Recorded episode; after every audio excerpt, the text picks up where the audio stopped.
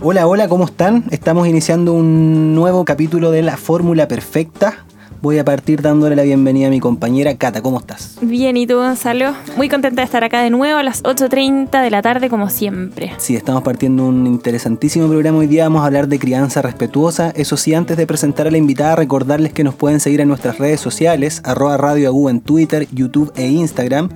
Y como les contamos hace algunos días, también estamos en iTunes, así que nos pueden buscar como La Fórmula Perfecta. Y también en la aplicación TuneIn nos pueden encontrar ahí para poder escucharnos desde el celular. O sea, nos pueden escuchar en todos lados. Sí, yo generalmente saludo a la casa, pero probablemente hay gente que va en el metro escuchándonos, en, en el auto, etc. Así que a todos ellos, muy buenas tardes y bienvenidos a este programa. ¿Cómo está la pauta noticiosa esta semana, Cata? Está súper entretenida, está dinámica, está tecnológica, porque hay unos ingenieros que crearon una pulsera con biosensor para monitorear la salud de los niños, Gonzalo. Qué interesante. ¿Son? Sí. ¿Y son? Son chilenos, pues. ¿Y si es chileno? bueno. se, acerca, se acerca el mes de la patria. Ah, pero claro. Sí. Bueno, vamos a comentar esa noticia en el segundo bloque. Vamos a partir ahora con presentando a nuestra invitada. Ella es Blanca García. Blanca, buenas tardes. Muy buenas tardes, chiquillos. Gracias por aceptar la invitación a nuestro programa. Un placer de estar aquí con ustedes. Lo vengo escuchando ya hace un rato y es oh. súper entretenido el programa. Gracias. Muchas gracias. Bueno, les cuento quién es Blanca García. Blanca García es madre de dos, de una niña y de un niño. Es educadora de párvulos y licenciada en educación.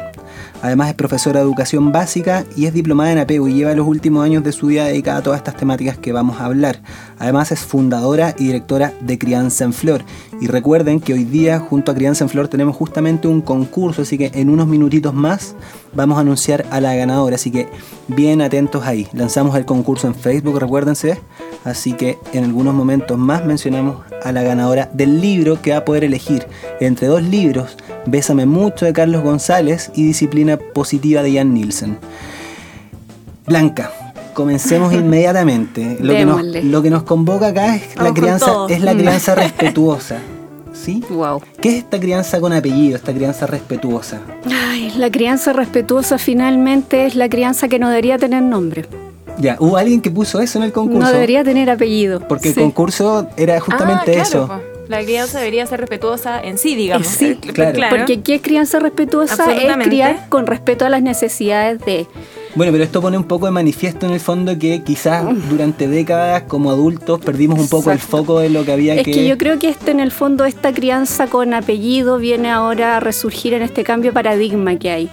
Hay un reencuentro con, desde el punto de vista ambiental, del cuidado de la tierra, hay un reencuentro del punto de vista de la salud, del mirar al, paciente con, respeto y también pasa en la crianza. Entonces, como yo creo que es fruto de un cambio de paradigma en el que estamos viviendo en estos nuevos tiempos. Pero como digo, solo por el nombre ya nos viene a decir que quizás durante mucho tiempo perdimos el foco en el respeto. Mucho tiempo, mucho tiempo. O sea, de hecho es, es fuertísimo, es fuertísimo que estemos hablando de, de respeto, o sea, decir crianza respetuosa. Ahora, ¿qué pasó aquí? Bueno, hay mm. que recordar que no somos un país muy respetuoso de nuestros niños. Más allá de la situación del Sename, recordar que la UNICEF hace algún tiempo nos alertó que tres de cada cuatro niños en Chile sufrían algún grado de, de violencia. De violencia. De violencia. Claro, o sea. Y pensemos que recién desde mayo de este año es que en Chile es considerado delito el maltrato hacia un niño. Antes de eso no era delito. O sea, no era grabante o ni siquiera era delito. No, no era delito. Oh. Entonces, eso es para muestra un botón qué escenario estamos pisando. Bueno, nosotros hace algunos minutos antes de empezar el programa hicimos el sorteo de la ganadora. Justamente la pregunta que hicimos en Facebook era ¿qué es la crianza respetuosa? ¿Y qué nos contó? La ganadora es María Soledad Tapia Tiel, María Soledad, te acabas de ganar un libro. La producción se va a poner en contacto contigo para que elijas si es Bésame Mucho de Carlos González o Disciplina Positiva de Jan Nielsen. Pero quiero leer la definición que dio la María Soledad. María Soledad puso que la crianza respetuosa para mí es criar a nuestros hijos bajo un marco de respeto por sus derechos, que son personas como cualquier adulto, basándose en una relación de amor, cariño, respeto mutuo, apego seguro, respetando ritmos y etapas, enseñando límites de forma afectuosa y clara. Y se despide con saludos. Así que saludos de vuelta, María Soledad. Oye, acá la María Soledad menciona estas cosas que son re importantes, Sí, sí. eh, como recordar que son personas como cualquier adulto. Exacto. Hay una, hay una infantilización constante en los adultos con estas típicas frases. eh, no sé, pues la típica que se sienta en la mesa pero no opina, o, o los niños en una mesa aparte, o... O sea, hay que recordar eh, lo obvio, los niños no dejan de ser seres humanos y por lo tanto son sujetos de derecho. O sea, los derechos humanos corren también para los niños. Exacto. Y si no está bien que yo golpee a otro adulto, ¿por qué va a estar bien que golpee a un niño? Si no está bien Y que más- le grite a un adulto va ¿Por qué voy a hacerle eso a un niño? Y más aún un niño que está bajo mi cuidado. O sea, de hecho es bien curioso en la historia que los derechos humanos se hayan instalado antes de los derechos del niño, que, Exacto, que vino Exacto. a varias décadas Entonces, después, digamos. eh, es finalmente para mí, porque no hay un concepto universal de crianza respetuosa.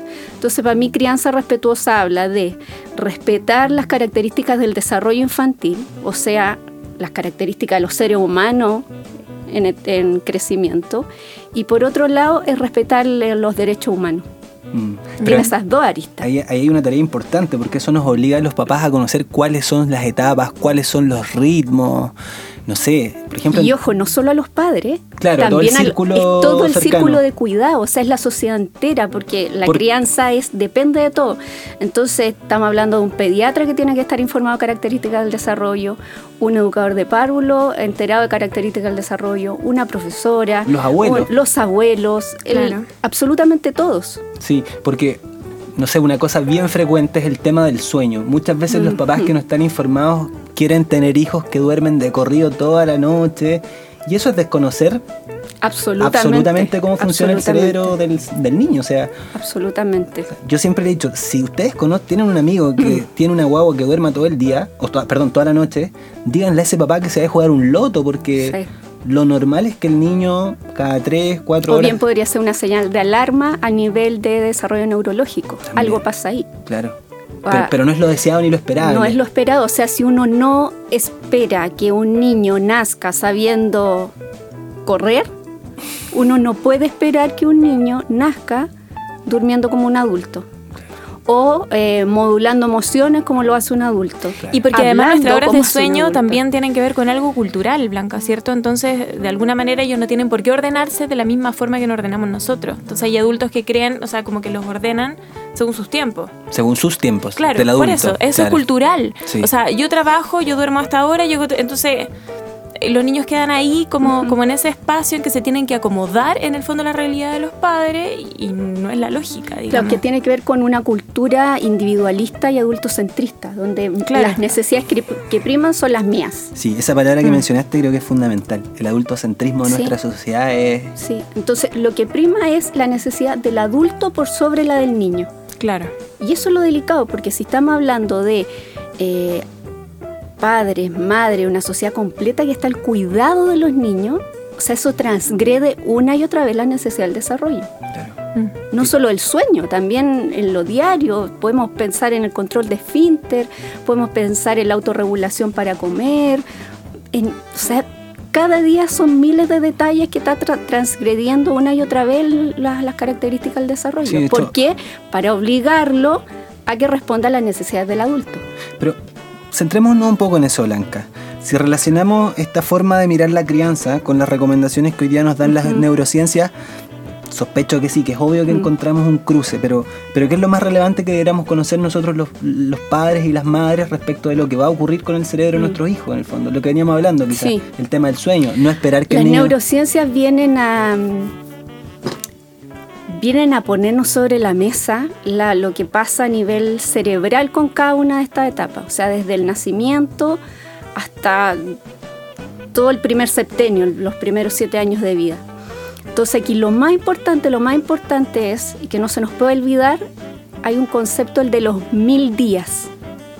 Las neurociencias nos dicen que los mil días, ¿eso qué quiere decir? Aquí abarca los mil días. Es todo el periodo de gestación y los tres primeros años de vida del niño. Ese periodo es clave en el desarrollo cerebral del ser humano, no, del- no, no solo de la infancia, del ser humano. Las repercusiones que hayan en ambientales y de mm, vínculo de cuidado en estos mil días son claves para el desarrollo del ser humano durante toda, toda, toda su vida. Sí.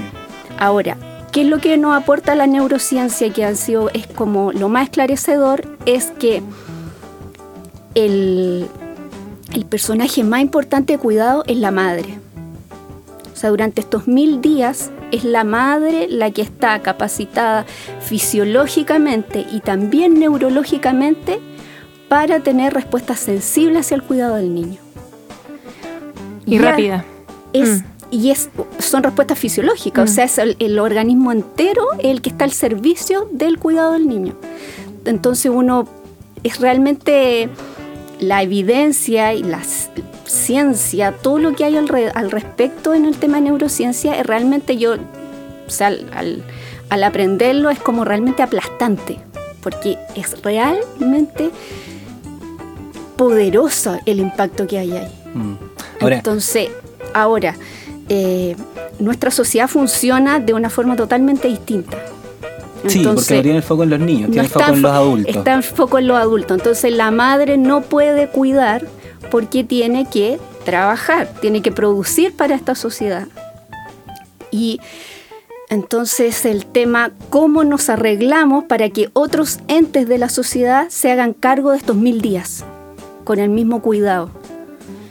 Entonces ahí es donde debería estar el foco. O sea, porque el, el equilibrio, el equilibrio fino que tenemos que encontrar como sociedad es que la mujer pueda lograr su desarrollo que ella desee en términos de participación en la y ahí sociedad. entran en juego eh, espacios como, porque no quiere decir que uno como mujer deje de hacer lo que a uno le gusta o, o deje de ser la profesional que uno quiere ser Claro. o deje de aportar a la sociedad desde la expertise que cada uno tiene, sino que tiene que ver cómo, cómo la sociedad se ajusta y da los espacios para realmente poder establecer conciliación. O sea, que esta madre pueda criar tranquila, con un postnatal que le permita poder entregarse los primeros meses y luego esté lo suficientemente contenida para que pueda conciliar. Entre en juego un postnatal masculino también que pueda entrar en esta segunda etapa. Sí, para allá iba, porque un hombre Sí. puede estar diciendo, pucha, pero ¿dónde aparece la figura del hombre? Es que el hombre, el hombre es clave porque si esta madre está fisiológicamente con su cuerpo dispuesto para ser el hábitat del, del bebé, del niño, ¿quién la cuida a ella? ¿Quién la cuida a ella? Necesita un otro, un compañero, una compañera que entienda todo esto y la nutra. Sí. O sea, nadie puede nutrir a un niño si nadie la nadie te nutre a ti. Claro, sea Y la pareja, vez- sea la, la Y sociedad. a su vez debería tú. haber una sociedad que también esté nutriendo a este hombre que está acompañando este proceso que es tan vital. Claro. Y ahí aparecen las leyes como el postnatal. y ahí aparecen que- las leyes como el postnatal, como pucha, es que el, La licencia la para licencia, cuidar. el- claro, y también Bueno, parecen un montón de políticas públicas que deberían estar presentes. Claro. Pero ojo que es lo que, lo que, lo que comentábamos hace un rato que tiene que ver mucho con cómo se comunican y, y en el fondo se decretan las cosas. Porque cuando uno habla, por ejemplo, eh, de estos días en que la madre, por ejemplo, eh, eh, puede tener tiempo, obviamente debería tener tiempo también para hacer sus cosas, esto no significa que vaya a perder la independencia, esto no significa que vaya a perder en el fondo como Su no vida, Su vida. su su vida. profesionalismo, su Sí. vida, etcétera. O sea, no significa que ella vaya a perder ni, o sea, la idea es que ella no pierda y que la guagua tampoco. A lo que voy es que siempre se hace el discurso hacia lo que va a perder la madre, claro. pero no hacia lo que pierde el niño porque a la Exacto. madre no se le da el espacio para poder sentirse lo más, o sea, lo mejor posible, digamos. Exacto. O sea, el efecto rebote es, es muy complejo. Y, y yo siento que lo peligroso eso que comentáis tú, Cata, cuando no tenemos una discusión amplia, es que fácilmente, eh, si nos centramos en las necesidades del adulto, entra este discurso de, ay, pero la mujer de nuevo la estamos relegando a la casa. No, pues no se trata de eso. Se- Claro. se, trata de lo que tú el dijiste, conciliar Sí. como El sociedad. espacio de conciliación, o sea, en la medida que todos entendemos que lo- la prioridad como sociedad es el cuidado de la infancia, todo estaríamos involucrados en eso. Claro, claro. Y lo que la mujer no estaría criando sola en su casa. Mm, O sea, hay, hay ejemplos de eso, de políticas públicas en otros países, donde tenemos postnatal de tres años, postnatal parental que incluye al padre o a, o al- o a O la compañera o al compañero de crianza, y mm, donde hay espacios financiados por el Estado donde las madres van o los padres van, se juntan en comunidad y crían en conjunto. mm. Sí, o hay otro, hay otros espacios como eh, hablábamos en el otro programa, la licencia de los padres más amplia, Exacto. o hablábamos también en otro O sea, programa. para ustedes, para el hombre, no hay espacio de cuidado. No, po. No hay espacio, ni No. cuando un hijo se enferma, o sea, ni cuando nace, ni cuando se enferma, para nada. O sea, O ni sea, siquiera para ir al control sano. Desde las políticas Sí. públicas, lo que la sociedad nos dice es que nosotros tenemos que dedicarnos a trabajar y llevar la plata a la casa. Ese es un poco el mensaje de esta sociedad. Entonces, Y si eso es así, la mujer está sola, la que está con el pre, con el pre y postnatal está sola en su casa. claro, porque lo comentaba en algún momento, una mujer, una vez que termina su postnatal, hoy día tiene básicamente dos opciones. O sigues en tu casa criando, o te reintegras a la fuerza laboral a jornada completa. Exacto. Pero en un estudio de la OSD mostraba que somos uno de los países que tiene jornada parcial para la mujer también más baja. Entonces, una mujer que quiere integrarse a media jornada le va a costar un mundo porque no hay muchas ofertas laborales de media jornada o de tiempo parcial de 11 No, pero- horas o de 33 horas. Pero y además, además de eso, está la discriminación que es tremenda en Chile, que es contra las madres eh, que crían solas a sus hijos, digamos. Sí. O sea, la- las, ma- las madres ¿Cómo solteras... sostiene todo? O sea, claro, eh, todo el sistema te castiga básicamente y te dice, ah, no, bueno, eh, te la da y a tener que arreglar, pídeselo a tu mamá, si, es que, si, es que- si es que está tu mamá disponible, si es que... si- o sea, o, o, bueno, tú tendréis plata para contratar un- una, una persona que te ayude. Claro. O sea, el sistema al final no piensa en, en las mamás solteras en lo absoluto, el sistema no está... Que- es que el sistema finalmente lo que está haciendo es no pensando en el cuidado de la infancia. Por eso, Entonces, por eso el adulto el cuidador efecto, no es importante. Mm. Sea quien sea, no es Mm. importante. Porque incluso si lo vemos desde la institucionalización temprana, si vamos a pensar en las salas cuna, ¿sí? porque si la mirada estuviera puesta en, en que se reintegren a trabajar pronto, o sea, armemos buenas salas cuna, ¿verdad? Claro. Ese sería el foco. Sí. Pero ¿qué ocurre? Tenemos a una mujer a cargo de 12 guaguas. Ese es el, hoy día la... Claro. ¿Te fijas? esa es la, la y en los proporción. más pequeños, porque ya después cuando estamos hablando de medio mayor, de pequeños de dos años, tenemos a una mujer a cargo de 20. Entonces los que somos mamá, los que somos papá, Sabemos sabemos, que eso locura. es una locura, eso es imposible. Sí. Entonces es tremendamente desgarrador también para una profesional que pasa a ser el adulto cuidador Mm. enfrentarse a esa situación. Claro, o sea, Y hay- con un sueldo que es de los más bajos de Chile. O sea, un educador de párvulo gana poquísimo. Eso una es lo técnica otro. en atención de párvulo. Sí. gana el mínimo. O sea, y, y esto y esto es real, ¿ah? los sueldos en, en pedagogía son mucho más altos para los universitarios que para la educación de párvulo. O sea, con, con los adultos entendámonos perfecto, Claro. paguémosle bien porque hay que enseñarle y, y hay que instruirlo y ojalá sean unos genios que el país los levanten en la economía. A Sí. los niños, no. No, no, bueno, ellos Lo juegan en el alcance, patio, sí. Es lo que ellos comen cualquier cosa. Da lo mismo. sí. Es heavy. Entonces, claro, ahí vienen. Versus Por- otros países que a los profesores los tienen en lo más alto. En lo más alto, con valoración económica, con Sí. valoración social. Bueno, o sea, y ahí nos habláis tú de la experiencia. Estuviste trabajando en jardines infantiles. Sí, yo, o sea, partí trabajando de hecho en sala cuna y. O sea, yo creo. No, de recordarme ese tiempo a mí se me paran los pelos Sí. porque siempre pienso en ese Oye, espacio. vamos a- estamos hablando, la gente se preguntará, ¿quién es la voz femenina que escuchan? ¿Quién es nuestra invitada hoy día? Recordamos que estamos hablando con Blanca García, educadora de párvulos y licenciada en educación, además de profesora de educación básica y diplomada en apego. Vamos a tomarnos un descanso en el programa, vamos a ir a escuchar a Manuel García con Vida Mía y ya volvemos.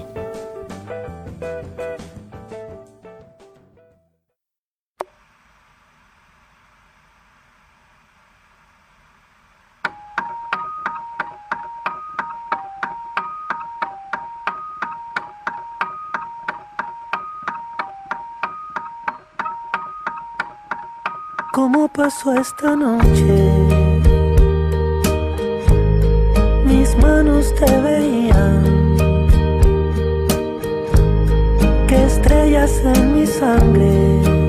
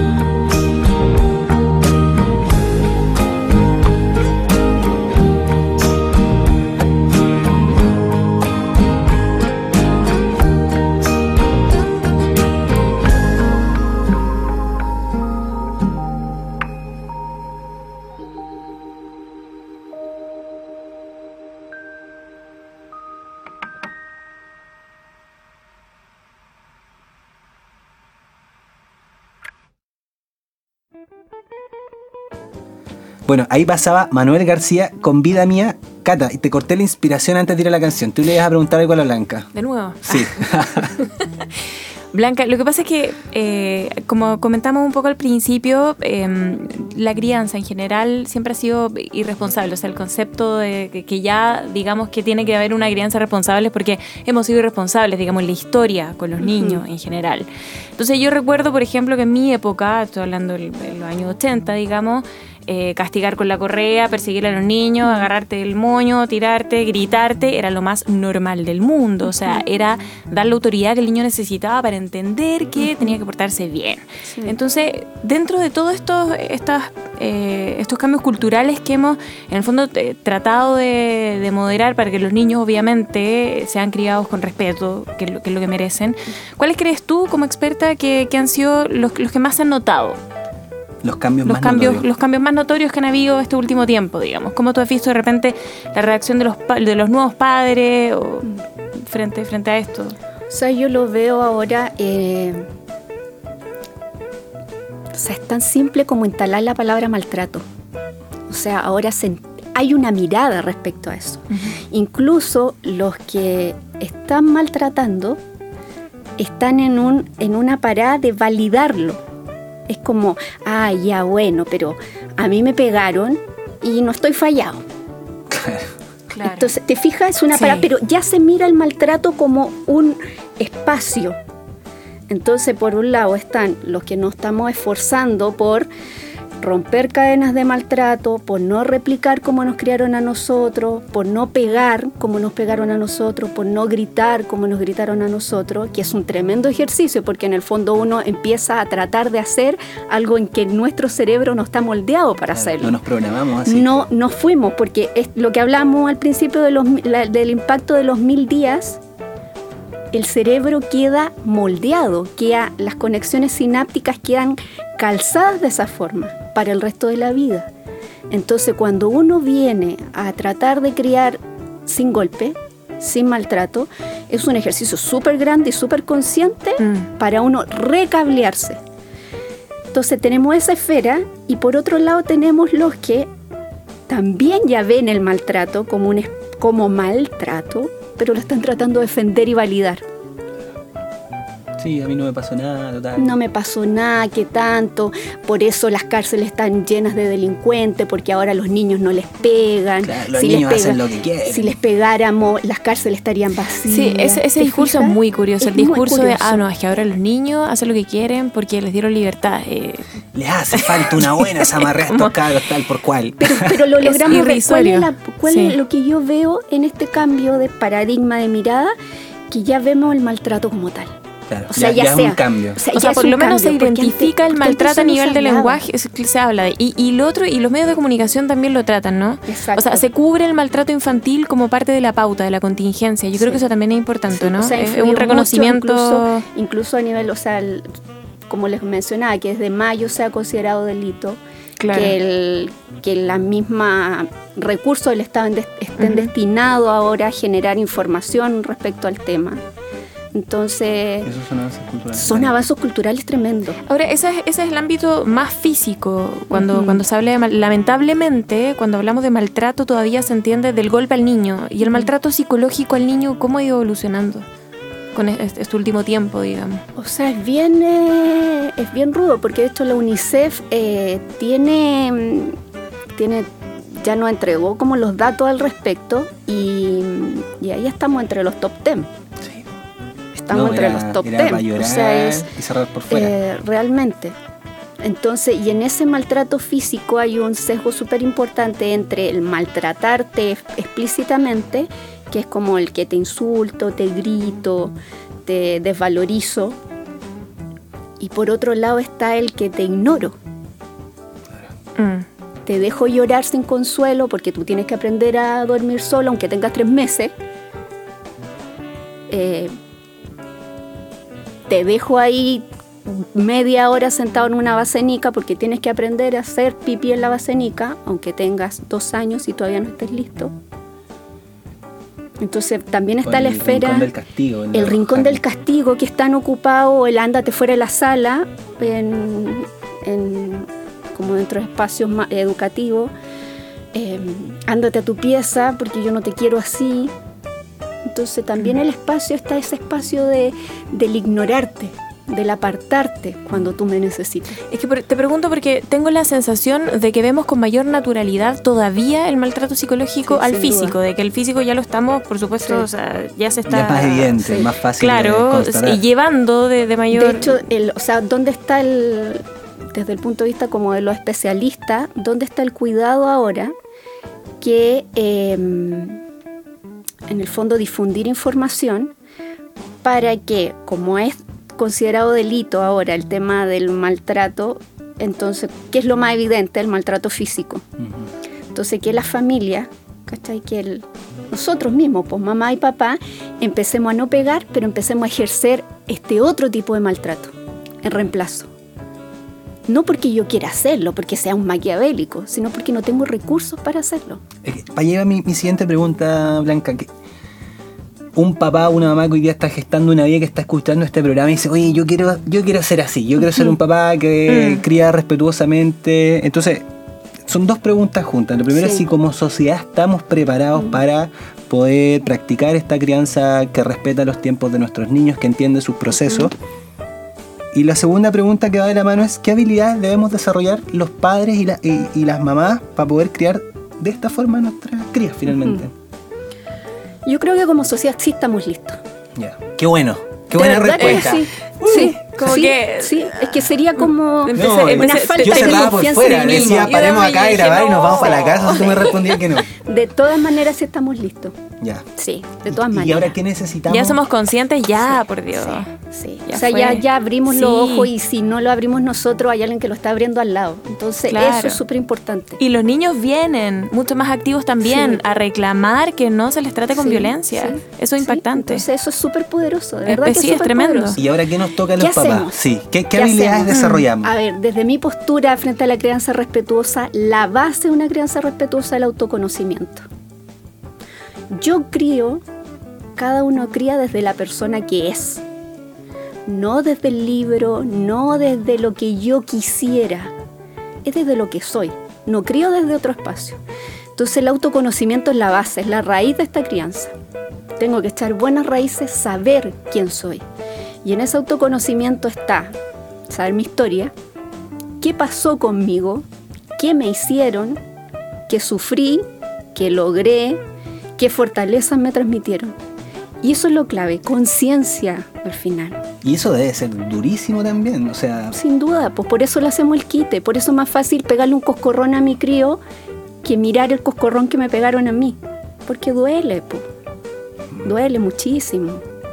Entonces es conciencia. ¿Cuál es la habilidad? Conciencia, estar despierto, mirarme quién soy, verme cómo reacciono yo frente a situaciones de estrés. Porque finalmente esas son mis propias pataletas, ver cómo yo resuelvo mi- mi- mis pataletas, mis situaciones de estrés. Porque en la crianza van a haber millones de situaciones de estrés, millones de veces que la conducta de mi hijo o de mi hija van a hacer que yo me frustre porque las cosas no salen como a mí me gustarían. claro. Entonces tengo que ser súper consciente y mirarme quién soy. Y si veo que hay algo en que no llego, tratar de buscar ayuda. Conversar con el, con el compañero de crianza, convers- conversar con algún compañero de trabajo, con la vecina. Y si esta cosa es más profunda, o sea, la psicoterapia tiene que ser un espacio. claro. Porque no puedo resolver todo esto, como tú decías, y es Mm. duro, po. Sí, po, o sea, porque de más está Qué decir tremendo que, que, que, consejo, que quienes- Blanca. que quienes de- Partir por uno, partir Sí. por Es que casa, uno o sea, no cría- se puede, sí, sí, sí. uno no puede llegar y, y criar Es a por eso ciegas, que po. también desde la crianza respetuosa, cuando yo entiendo que cada uno cría desde la persona que es, Mm. con la cajita de herramientas que tiene, con lo bueno y lo malo que con trae. lo bueno y malo que tiene, es que yo no puedo juzgar al otro que tengo al lado. Mm. No puedo esperar que el otro haga lo mismo que yo. Ah, es que yo soy mejor papá o mejor mamá No. porque hago esto Y o dejar esto de otro. echarse la culpa también entre la pareja es importante, ¿no? Que el niño no lo capte cuando uno dice, pero ¿por qué tú le dijiste que hiciera eso? Es que Y hay ese un es- esa- ejercicio, es que es un ejercicio de, comple- de, de complementarse y cada uno mirarse. Así al final cuando uno tiene una pareja, uno indagar en qué le pasó en la infancia, también a uno le entrega mucha información. Claro. Lo hemos hablado antes en programas, pues en el Sí. programa de sexualidad o en programas previos, Sí. lo relevante que es la comunicación durante el proceso de Es gestación. ese ajuste, porque tampoco podemos, no puedo tener un enemigo en la casa, tampoco po. puedo atrincherarme. No, Entonces eso o por un lado el papá de una forma y por el otro lado una mamá de otra. eso porque súper o sea, deteriora a todos. Claro, porque a todos, a todos, a todos. Frases frecuentes que probablemente hayas escuchado, Blan, que quizás tú me puedas aportar un montón más, es que no lo tomes tanto en brazos que se va a malcriar. No, Esa es como la frase típica que escuchan Mm. estos papás que tratan de criar de, de una forma más respetuosa. Cuando eso ocurre en la pareja y el papá le está Sí. diciendo a la mamá no lo tome, debe ser Sí. pero un desastre. O Sí. sea, ya es un desastre cuando... No le des teta que te va a agarrar de chupete. Por ejemplo, eh, o sea, ya es medio incómodo cuando esas frases Sí. vienen desde afuera, cuando esas frases nacen desde el núcleo Sí. familiar, debe ser Mm. No, o sea, es que ahí es tremendamente invalidante porque tu raíz está en ese espacio. Entonces, si ya tus raíces, nadie tiene raíces perfectas. Absolutamente nadie, Claro. nadie, nadie, nadie. Entonces, si, si tu nido, donde debería estar más calentito, con más apoyo, está en otra sintonía, es tremendamente doloroso. Es Oye, tremendamente doloroso. más allá del autoconocimiento, que es lo que en muchas mujeres hace como que se devuelvan, al- que aparezcan todas estas sombras que estuvieron invisibles Sí. durante una vida completa. Sí. Con la maternidad, estas sombras Sí. aparecen, ¿sí? Eso se llama transparencia psíquica. Sí. Claro. Sí. Eso, o sea, está documentado, así se llama. Y es como la respuesta de la evolución. Que es como, o sea, si no pudiste resolver todos estos temas antes, Tienes que resolverlos ahora. tienes que resolverlo pa' ahora. Entonces. ¿qué hace? La- la- esto está en nuestro ADN. Durante el periodo de gestación, puerperio, nos genera algo que se llama a nivel psicológico eh, transparencia psíquica, que te trae al consciente todo lo que estaba en el inconsciente. Y es como, es ahora sí o sí, lo resuelves ahora sí o sí porque ya no hay más espacio. Ya una vez con el cachorro en brazos, esto va a ser atenta contra la sobrevivencia de la especie. Entonces, por eso es tan duro. Sí. Increíble. Y, oye, y en términos evolutivos, eh, hablamos en algún momento de este cerebro femenino. El cerebro femenino sufre modificaciones tales que los estudiosos de la evolución plantean que no hay ningún cerebro más desarrollado que el cerebro de una mujer madre. Es decir, no hay ningún cerebro que haya desarrollado más habilidades y que sea más complejo en términos anatómicos y neurobiológicos que el cerebro de la mujer por todos estos procesos que están ocurriendo que son súper invisibles para el resto de la sociedad Exacto. y que muchas mujeres lo viven ahí calladitas. O sea, Solas. Claro, porque resulta súper... Imagínate que si yo no sé nada de esto y tú me venías a hablar de transparencia psíquica, yo digo, oye, porfa, no creo en la magia. Así Sí, como, exacto. si no lo veo, no lo creo. Exacto. Y obviamente eso resulta súper complejo. Y avancemos, más allá del autoconocimiento, ¿qué otra, qué otra herramienta? Porque a los papás no nos pasa una transparencia psíquica, o al menos no está descrito. Sí. Los papás, ¿qué, qué otras habilidades tenemos que desarrollar? Empatía. O sea, es que la capacidad... empatía puede sonar tan obvio, pero en nuestra sociedad individualista, adultocentrista, competitiva, la empatía no es una habilidad que está instalada. Y si a su vez vemos que la empatía se desarrolla durante estos primeros mil días, es cuando se instala, si no nos criaron con empatía en esa época, Después va a ser bien difícil. es súper complejo. Entonces hay que hacer un tremendo ejercicio de desarrollar la capacidad de ponerme en el lugar del otro. Por ejemplo, en una pataleta. En una pataleta hay un ejercicio que eh, Sí. en algún momento escuchaba y era, a ver, cuando tú estás frustrado o tienes sueño o te fue mal en la pega y alguien te habla, tú saltas, ¿verdad? Y tú tienes sí. 30 años. Sí. ¿Cómo le estás pidiendo a un niño de un año que frustrado pueda ser capaz de moderar todas estas emociones de manera Y adecuada? que te diga, papá, mamá, lo siento, pero hoy estoy tan enojado porque no me compraste ese autito rojo Claro. que estaba en el pasillo 5 del Jumbo. He reflexionado lo suficiente y sí, voy a dejar la escoba, así que prepárate. No, Claro, no, no, podemos no existe, no. Pero este ejercicio como de, de darnos cuenta de que como adultos, cuando estamos frustrados, cuando Sí. tenemos sueño, cuando, Sí. cuando tenemos maña por algo, reaccionamos. Exacto. y nos Es que ahí el tema de la pataleta, en, el tema de la pataleta yo creo que hay un ejercicio súper importante, que es reemplazar la palabra pataleta, que, la, que minimiza la emoción, por lo que realmente es, y es sentir desregulación por rabia o frustración. ¿Y qué Claro. es lo que está gen- La pregunta es, ¿qué es lo que es, está generando la rabia? ¿Qué es lo que está generando la frustración? Y si es sueño o es hambre, recordarnos que cuando tenemos sueño y hambre nosotros estamos Exacto. exactamente en las mismas. Imagínate, Cata, que tú estás con sueño, llegáis con sueño a la pega y todos Lo- te lo empiezan peor. a hacer bullying. Y, y te mandan a trabajar. Y te dicen ya, no, Cata, da lo mismo el sueño, eh, castigá. Castigá contra la pared. O sea, Grito, pataleo, obvio. obvio, o sea, como que ahí, ¿cachai? Sí. Como que ese es un ejercicio de empatía. No, sí, uno se, pone, uno, uno se enoja, po, se, se Entonces, ¿cómo le además, en buen que chileno. se- Sí, es que lo primero frente a cuando un niño está enrabiado, frustrado, es, es mirar que lo que está sintiendo es válido. A mí me llama la atención porque efectivamente eh, yo lo noto mucho más en, en la crianza de, de los padres jóvenes hoy día que le preguntan al niño, ya, pero ¿qué te pasa? Y se dan el tiempo, pero ¿qué te pasa? Como que siento que culturalmente se ha cambiado un poco esta conducta frente a la pataleta en las generaciones más jóvenes. Que, las que por lo menos nuestros papás, que era como, o Sí, sea, yo creo que de un ala al el- patio. Como que en el, el acompañamiento de la, de la rabia y la frustración de los niños hay, sin duda que hay un cambio. O sea, hay una Mm. intención de validar lo que el niño está sintiendo. ¿Qué es lo que nos sabotea?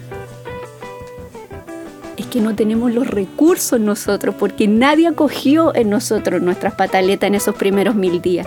Claro. Entonces nuestro cerebro no sabe reaccionar de la forma que corresponde. Entonces ahí nos enfrentamos a toda una necesidad de herramientas prácticas que nos ayudan a volver a cablear. Mm. Pero hay una pregunta simple también desde la empatía es pensar hoy día. Ejemplo, Si tengo una mala mañana, si tuve una mala jornada laboral. ¿qué es lo que voy a querer después? ¿Qué es lo que tú esperarías de la persona Mm. que está contigo? ¿Buen trato? ¿Un abrazo? ¿Qué te pasa? Sí. Es- Y- Acogida. acogida. Es acogida. Sí. Es acogida. Y si pensamos que qué es lo que le está pasando al niño, que se está llenando de cortisol, que es la hormona del estrés, yo desde ese punto de vista como mental tengo que decir, ah, tengo que llenarlo de todo lo contrario. Ujú. Démosle oxitocina, démosle serotonina para que se sienta bien y baje los niveles de cortisol. Y eso es acogida, Abracito, cariño, amor. a- una Es compañía. que también hay, hay varios mitos en la crianza que, que son que, que responden un poco a, a ser agresivos culturalmente, que tiene que ver, por ejemplo, Sí. con no lo abraces tanto, ni lo acojas tanto, porque claro, se va a malcriar y es como... O sea, Te está todo lo contrario, Mm. claro. Mm. O sea, es imposible. Un niño tratado con amor es un niño feliz. Sí. O sea, el resultado que muchas de esas es frases como las que nombraba No. Gonzalo delante, para mi gusto es como, como terrorismo a la crianza. Sí. Te juro, porque es como que todas esas frases que es como no lo tomes porque te, te va a manipular, eh, no lo tomes que se va a mal acostumbrar, no lo consueles tanto porque se tiene que acostumbrar a consolarse solo y así, etcétera, etcétera, Mm. Te quitan lo más rico de la crianza que es el contacto, Sí, po. el vínculo. O sea, Claro. yo me convencí de eso, por ejemplo, y tengo clarísimo, porque además escucho a todos los papás que ya tienen hijos como de 7, no, poquito más de 7, 10, 11, 12, que me dicen aprovecha, abrazarla, aprovecha, porque en verdad Crecen tan rápido. crecen tan rápido, o sea, y miro para atrás y hace Pero un mes así mi hija es, había nacido y hoy día ya tiene casi 3 años, entonces Sí. en verdad, Y se te fueron los mil días. o sea, pobre que alguien me diga deja Exacto. tomarla en brazos, ¿cachai? O sea, Exacto. Viejo, Es- tengo es una 60 ventana. años por delante. No, Exacto. no sé si tanto, pero Sí. me quedan varias décadas por delante Por en lo- que mi hija no me va a sí. agarrar ni el En deseo. po. rigor te podrían... Sí, dar po. 60 o sea, probablemente en una década más Claro mi hija sí. me va a decir, papá, no, Sí. que me da vergüenza.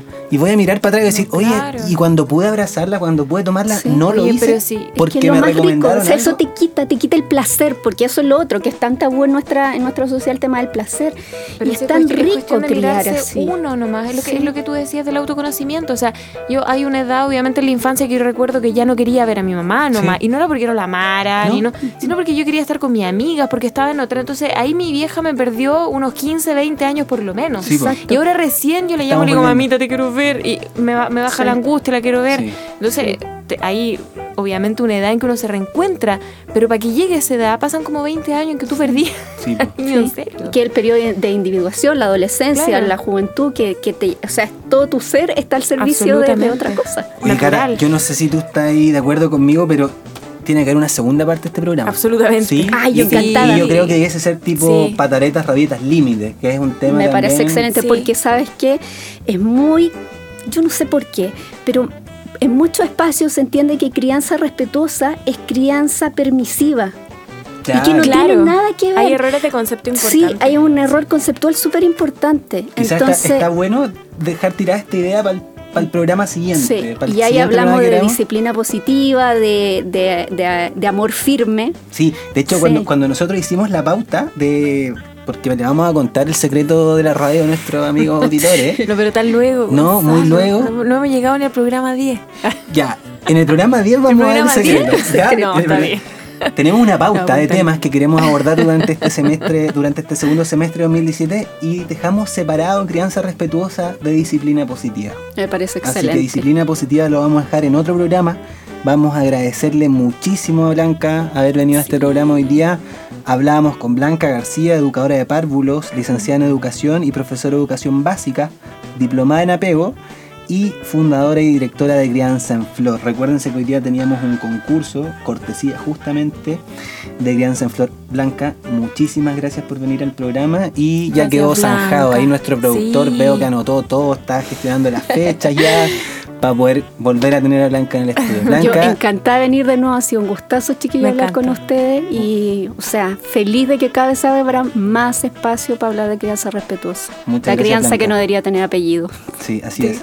Muchas Sí. gracias Blanca. Recordar María. Soledad Tapia Tiel que eh, la producción se va a poner en contacto contigo a continuación del programa para coordinar la entrega del libro y para que elijas si quieres llevarte Bésame mucho de Carlos González o Disciplina Positiva de Jean Nilsson. Todos por supuesto títulos que pueden encontrar en Crianza en Flor, que eso es CL. crianzaenflor.cl o Avenida Italia 1548. Perfecto. Cata, antes de cerrar el programa, ¿qué pasa con Uy, esto está muy bueno, sí. Los ingenieros que crearon una pulsera con biosensor y que son chilenos, que son unos tremendos. Hay hartas cosas pasando en Chile con sí, ciencia ¿eh? Sí. y no sabemos mucho lo que pasa acá. No, es verdad. Es verdad, pero por suerte el Mercurio sacó esta nota. Y Le vamos a nosotros la los créditos. recogimos desde ahí. La recogimos, claro, que, que- que de hecho no, no fue muy difundida, pero es una tremenda nota. Porque este biosensor, Gonzalo, va a permitir que se monitoree la salud de los niños. O sea, es, es tremenda. Y eh, esta es una inquietud, obviamente, que nació desde de Jorge Gaete y Ángel Jiménez, que son ingenieros del Instituto de Sistemas Complejos de Ingeniería, del ISC, en, en siglas. Y eh, es un proyecto, básicamente, que tiene como objetivo controlar la salud de los menores entre los 0 y los 2 años. Y además advierte que los niños pueden estar expuestos a situaciones de maltrato. Entonces es maravilloso porque a propósito de todo lo que me estamos hablando, va a poder permitir que nosotros tengamos acceso a este instrumento. Y eh, bueno, eh, es un brazalete básicamente y, a- y además considera una aplicación móvil. Así que apenas esté disponible en el mercado, yo creo que nos vamos a enterar y va a ser Y me imagino que se le va a sugerir a niños que tengan más riesgo de sufrir patologías como muerte súbita o ese tipo Por de supuesto, cosas. absolutamente, sí. Sí. Y también niños, por ejemplo, de repente, para padres que, lo- que de repente tengan exceso de carga laboral, por ejemplo, que pre- pre- pretendan monitorear también la salud de sus niños, o sea, todo. Ahí vamos a ver cómo se Sí. desarrolla esto, porque claramente esto puede tomar un camino muy bonito y puede tomar un camino... La tecnología bien usada o mal usada puede ser ahí. Sí. Pienso por esta tercerización. Este, esto yo lo veo, eh, o sea, estoy muy de acuerdo contigo, pero sí creo que esta es una herramienta a Sí. larga distancia que es más positiva en ese sentido. Sí, o sea, pienso lo que te digo, en permite- niños que tienen dificult- problemas de salud. Sí. Sí, de todas maneras. Enfermedades crónicas. Vamos a hacer un seguimiento a este brazalete Sí. para seguir comentándolo quizás en un programa a futuro. Ahora sí, estamos en la hora. Papás, mamás interesados en la infancia, gracias por escucharnos una vez más. Recuerden que este programa y todos los anteriores están disponibles en nuestros canales de web, iTunes, TuneIn, redes sociales, Facebook, Instagram, YouTube. No los mareo más. Cata, Nos vemos prontito. Muchas gracias por estar acá. chao, chao. Chau, chau.